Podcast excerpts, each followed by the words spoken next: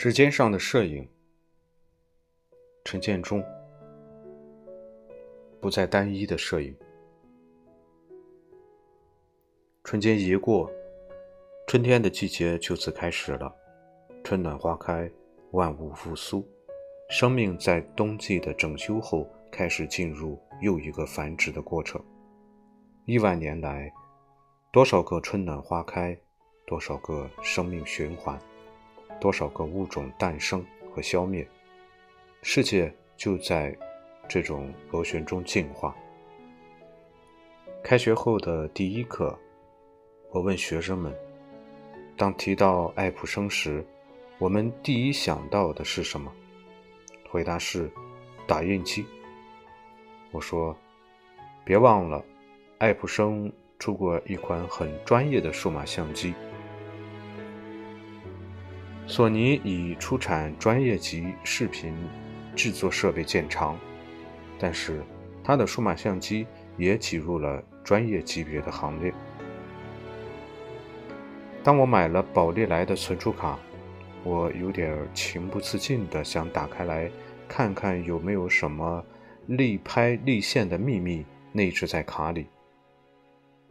苹果把摄影的功能天衣无缝地融合到它从手机通过云端到桌面的系统里，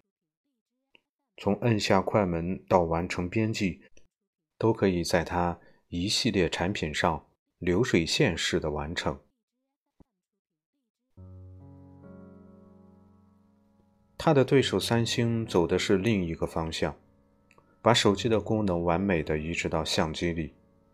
让相机成为数字影像处理的一个节点。其实，苹果和三星一样，都是把摄影和通讯结合到一条传输和处理链上，让摄影者在最短的时间里完成从影像抓取到呈现的整个过程。柯达在一百多年前把摄影的技术包揽下来，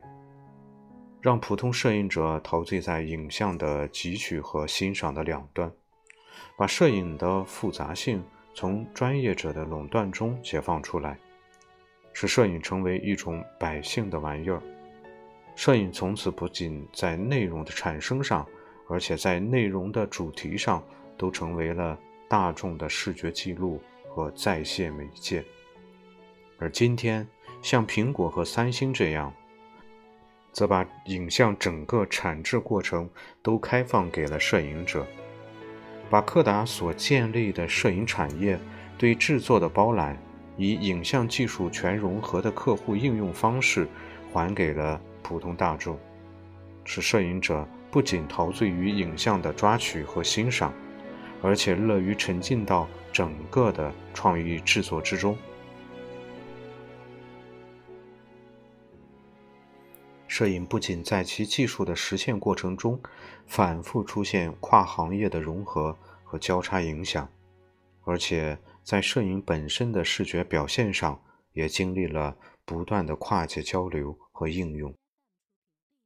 摄影的美学基础出自于平面绘画的实践探索。因为毕竟和绘画一样，摄影也是一种二维平面对于三维立体世界的再现。直到立体三维摄影技术的普及和应用，摄影开辟了另外一个可能的表现方式。与以绘画为基础的二维摄影表现不同，三维立体成影不再强调各种赖以在平面表现上。体现立体感的光学效果，而重视空间和被拍摄主体之间的互动关系。这种对于空间和主体互动关系的视觉表现，在某种程度上也影响了立体派绘画的创作理念，也就是如何在一个固定的二维平面上再现多角度的互动形态。而立体派绘画的形式。又影响到了摄影剪贴形式的出现。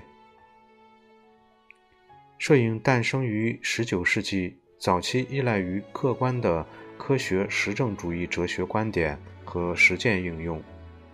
而在20世纪，早期科学对艺术表现的影响，拓展出了主观与客观相结合的摄影形式的多元化。摄影从此不仅作为一种客观纪实的媒介，而继续着它的科学实证使命，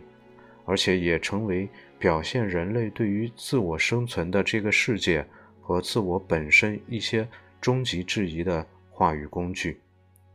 摄影既把科学作为艺术表现的手段，又把科学作为艺术表现的启迪形式。时至今日。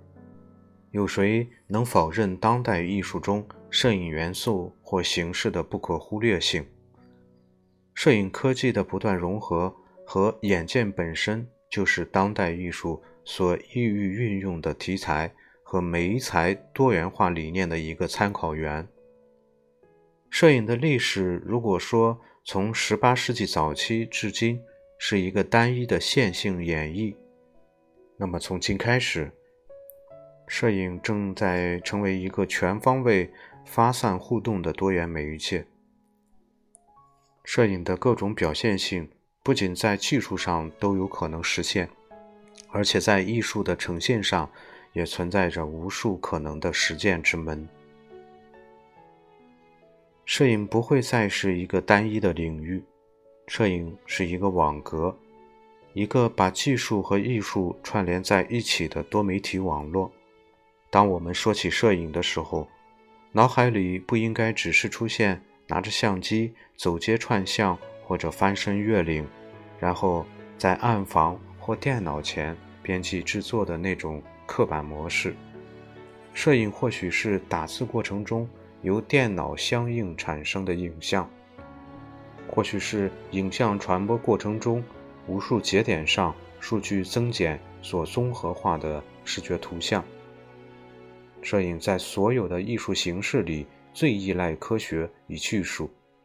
科学技术在探索和服务人类的进步中，每向前迈进一步，他们就给摄影揭示和再现人类的精神世界，提供一种新的可能手段和方式。摄影的美妙之处和科学与技术一样，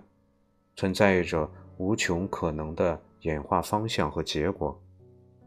就像混沌学说的一个比喻，北京的蝴蝶扇一下翅膀，几个月后可能会引起纽约的一场风暴。